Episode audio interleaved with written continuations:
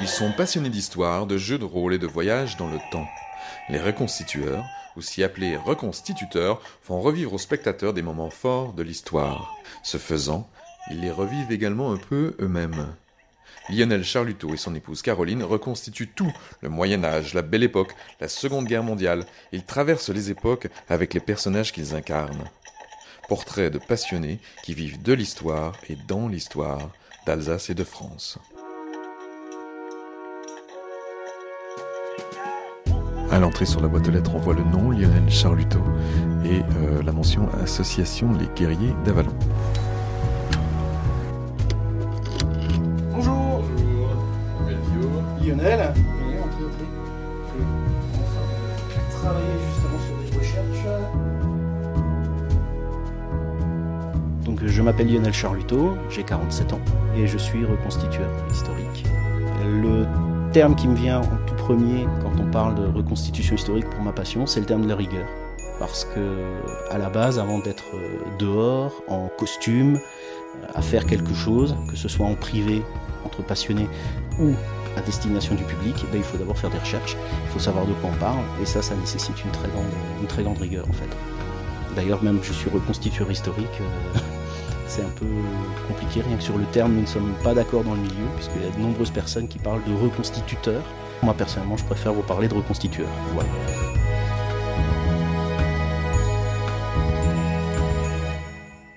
On est quelques-uns comme ça euh, dans le milieu à, se voir sur plusieurs périodes. Mais à la base, euh, le point d'entrée, c'est généralement une, une période historique qui attire la personne. Euh, disons, une même période va souvent attirer un même type de personne. Euh, c'est vrai que par exemple, la reconstitution médiévale va surtout au départ attirer des gens qui ont envie de bouger, de faire des choses, euh, euh, ça va se bagarrer à l'épée, etc. etc. C'est un peu la même chose avec les gens qui font du napoléonien, par exemple. Les gens qui font du napoléonien, ils veulent faire des batailles, il faut que ça tire, bang, bang, bang, dans tous les sens, etc. Alors que des gens qui vont faire, par exemple, ben, souvent, bah oui, par exemple, la Seconde Guerre mondiale, les choses comme ça, c'est plutôt des gens qui ont une démarche un peu mémorielle, collection aussi. Donc on n'a pas les mêmes personnes qui se rattachent à des périodes. Par contre, euh, certaines personnes, donc comme Caroline, comme moi, d'autres amis, euh, à force, on s'intéresse à d'autres choses parce qu'on est passionné d'histoire en règle générale. Et, du coup, on finit par devenir plus passionné à la fois d'histoire, mais aussi de reconstitution en tant que telle. Alors qu'est-ce que c'est un reconstitueur? Vous avez parlé de voyageurs temporels. Oui, on utilise euh, ce terme-là, euh, ma compagne et moi, un petit peu par, euh, par humour, le terme de voyageur temporel, parce que nous ne sommes pas seulement des reconstitueurs d'une seule période historique, mais nous pratiquons de la reconstitution de plusieurs périodes. Là, en l'occurrence, nous échelonnons entre le XIe siècle et la période la plus récente, la Seconde Guerre mondiale, les années 40. Cool fact a crocodile can't stick out its tongue. Also, you can get health insurance for a month or just under a year in some states. United Healthcare short term insurance plans, underwritten by Golden Rule Insurance Company, offer flexible, budget friendly coverage for you. Learn more at uh1.com. Nous ne sommes pas très nombreux à le faire, puisque beaucoup de personnes, en fait, et la majeure partie des reconstitueurs, restent centrés sur une période historique, une et une seule, et ne font que ça. Et pourquoi vous avez envie de faire plusieurs? Pourquoi C'est toute la question. Oui. Alors moi, mon point d'entrée à titre personnel, c'était le Moyen Âge. Parce que je, suis passionné d'histoire depuis que je suis tout petit, en règle générale, et le Moyen Âge m'a toujours fasciné. Mais au bout d'un moment, à être euh, sur le terrain, à faire des reconstitutions, on, peut faire beaucoup de choses pour représenter la vie du passé, euh, représenter des choses euh, martiales, représenter des, choses plus artisanales, la vie quotidienne, etc. Au bout d'un moment, on a quand même un petit peu fait le tour. Moi, j'aime bien faire le changeur de monnaie en 15e siècle. Le changeur de monnaie, tiens, qu'est-ce qu'on avait par exemple en termes euh, financiers, en termes de monnaie au, XVIIe siècle par exemple, ou tiens comment ça se passait au XIXe siècle.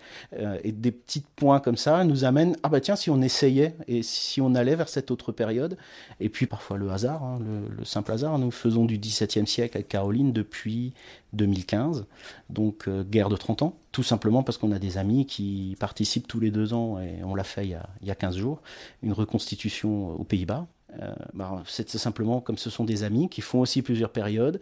Euh, ils nous ont donné le virus et puis on s'est lancé là-dedans, alors qu'a priori, nous, euh, enfin, le XVIIe siècle nous attirait pas plus que ça au départ. Donc on peut être reconstitueur du Moyen Âge et avoir des amis d'autres périodes. Ah oui, bien sûr, bien sûr. On n'est on n'est pas cantonné à une seule chose, non, bien sûr. Et comment vous êtes venu au Moyen Âge au départ? Euh, bah, J'ai toujours été passionné d'histoire. Mon père m'emmenait quand j'étais petit visiter des châteaux. Forcément en Alsace on est plus que bien fourni. Donc euh, ça m'a donné le virus. Euh, quelques années plus tard, adolescent, moi j'ai découvert euh, le jeu de rôle, qui se déroule plutôt dans des mondes fantastiques, on va dire. Donc euh, bah, j'avais cet aspect historique, cette passion du jeu de rôle aussi autour d'une table, hein, pas les jeux de rôle grandeur nature où on se costume, on, fait des choses entre guillemets pour de vrai. Moi je restais autour de la table à, faire rouler les dés sur une table.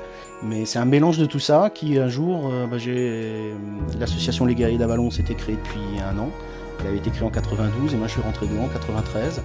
Je suis d'ailleurs rentré en contact avec les fondateurs des guerriers par des amis d'un club de jeux de rôle. Donc tout est un peu lié. Souvent dans, les jeux de rôle qui sont souvent dans des mondes fantastiques, on va avoir euh, on va incarner un personnage qui va avoir une armure, euh, qui va marcher 40 euh, km avec son armure euh, sur lui sans se poser de questions et qui va prendre son épée pour pourfendre le dragon, bien sûr, à coups de dés et de fiches, de crayons et de papier. Alors que la reconstitution historique, c'est là on n'est plus dans le paladin qui pourfend le dragon, on est plutôt dans qu'est-ce qu'on portait par exemple en 1474, qu'est-ce que je vais mettre comme veste ah bah tiens, non, c'est pas une veste, c'est un pourpoint. Ah oui, mais comment il est le pourpoint? Pourquoi il est comme ça? Et puis on se plonge dans, dans les recherches. Euh, là, par contre, oui, on oublie un peu le côté euh, pourfendeur de dragon, quoi, ça c'est sûr comment ça se passe? Il faut beaucoup de recherches historiques, je pense. Oui, oui, oui, naturellement, beaucoup de recherches. Alors idéalement euh, sur euh, de l'iconographie d'époque, avec euh, ce qu'on peut avoir comme ouvrage très pratique sur l'époque qu'on veut reconstituer, ce qui n'est pas toujours évident, puisque pour les périodes assez anciennes de l'histoire, on reste quand même très dans l'histoire événementielle, dans l'histoire politique, peu d'ouvrages vont s'intéresser justement aux, costumes euh, masculins, féminins du XVe siècle. Donc il faut se pencher là-dessus soi-même. Après, on ne doit pas non plus devenir trop exigeant. Il y a parfois, il faut savoir se calmer.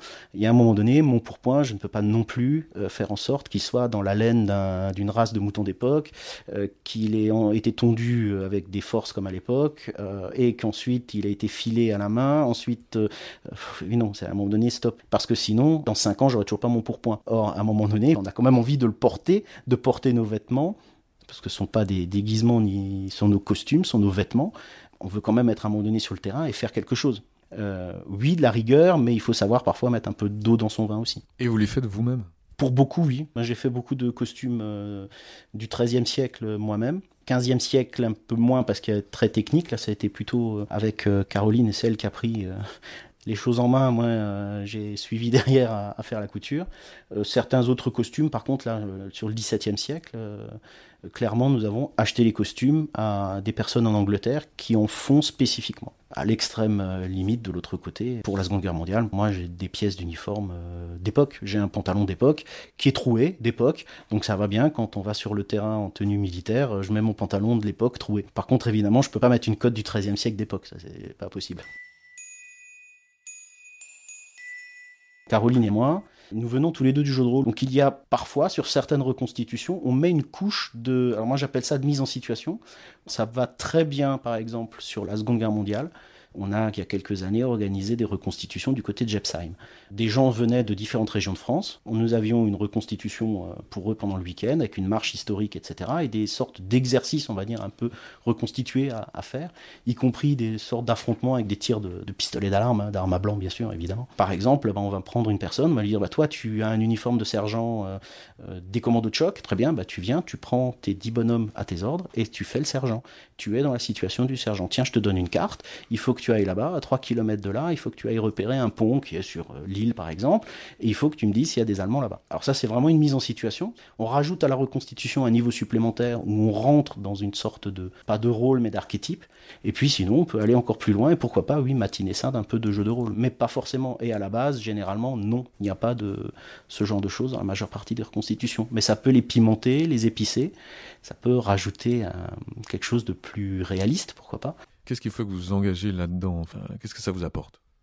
Moi, je distingue deux aspects, sont vraiment les aspects de, recherche, euh, lecture. Euh, moi, j'adore, euh, j'adore apprendre, j'adore découvrir, donc bah, je vais approfondir des choses.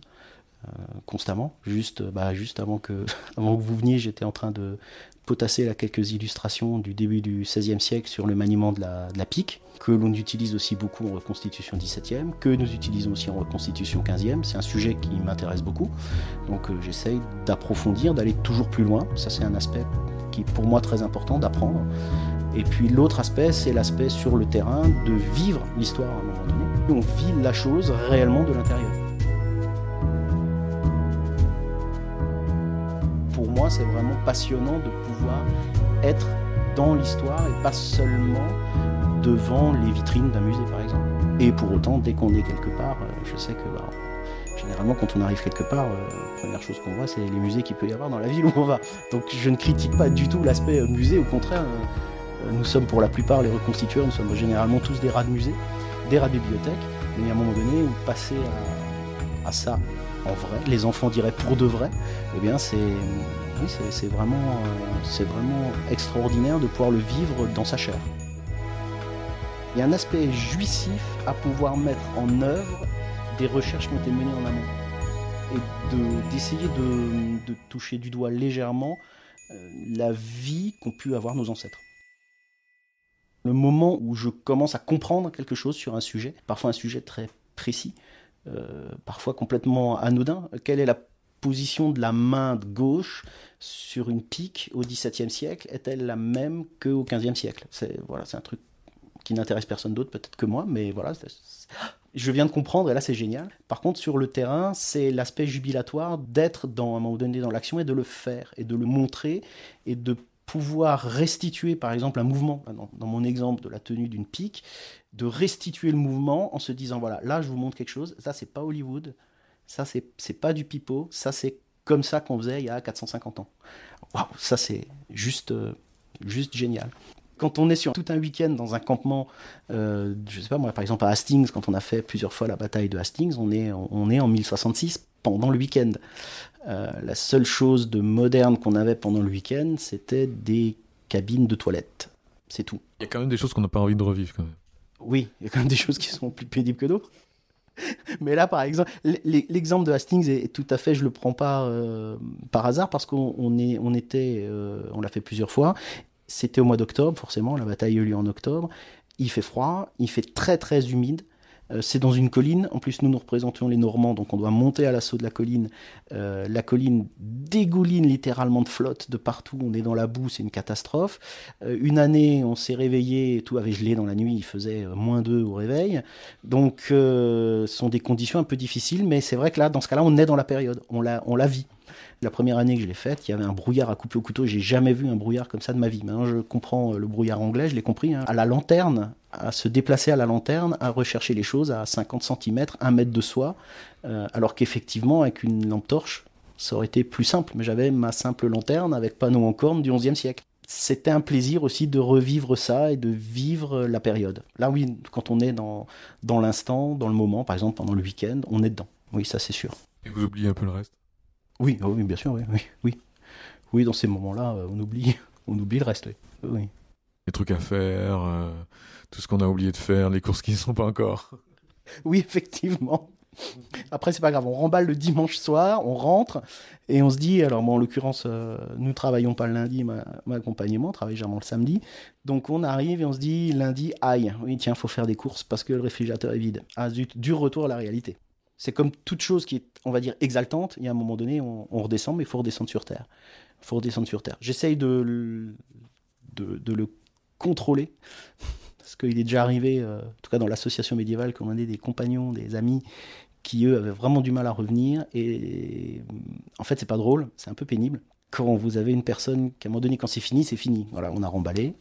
Euh, il faut par exemple, euh, bah, je reprends l'exemple de Hastings, il euh, faut aller prendre le ferry à Douvres à telle et telle heure. Il ne faut pas se rater sur l'heure. Et ensuite, on sait qu'on a plus de 8 heures de, voiture à se faire.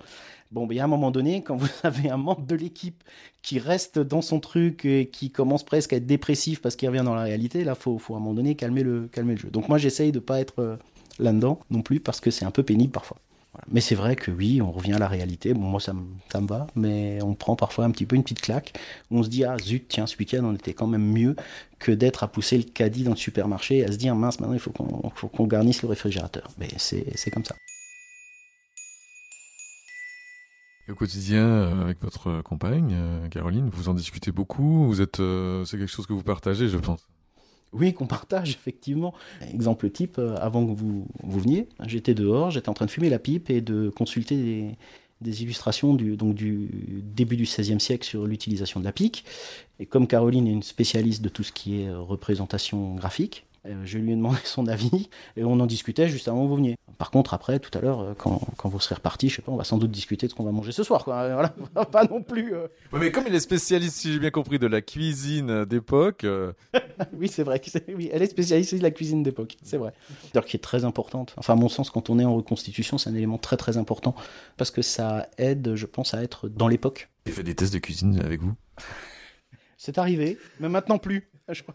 Plus maintenant parce qu'elle maîtrise quand même pas mal le, sujet. Puis en plus, c'est pas forcément euh, toujours adapté.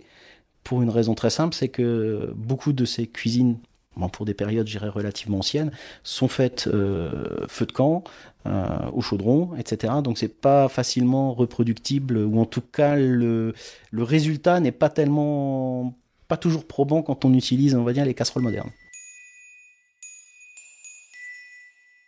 Donc Caroline, vous, vous êtes aussi reconstitueur. Ça consiste en quoi? Comment vous le faites vous? Bah, moi, c'est plus dans.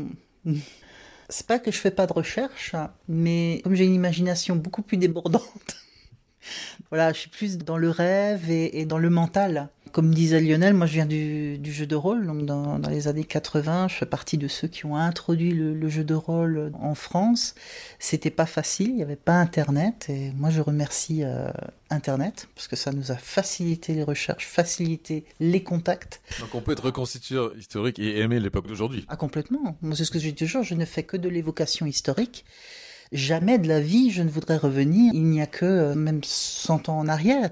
Imaginez les soins dentaires, mais c'est une horreur. hein. Pas pouvoir se laver quand on veut, l'eau chaude, enfin tout ça quoi. C'est non non, moi je j'a- j'aime j'aime l'époque où on vit et puis euh, à force de lire justement des antiques et des contemporains de, de des périodes qu'on reconstitue, voire même de la science-fiction, parce que j'adore ça.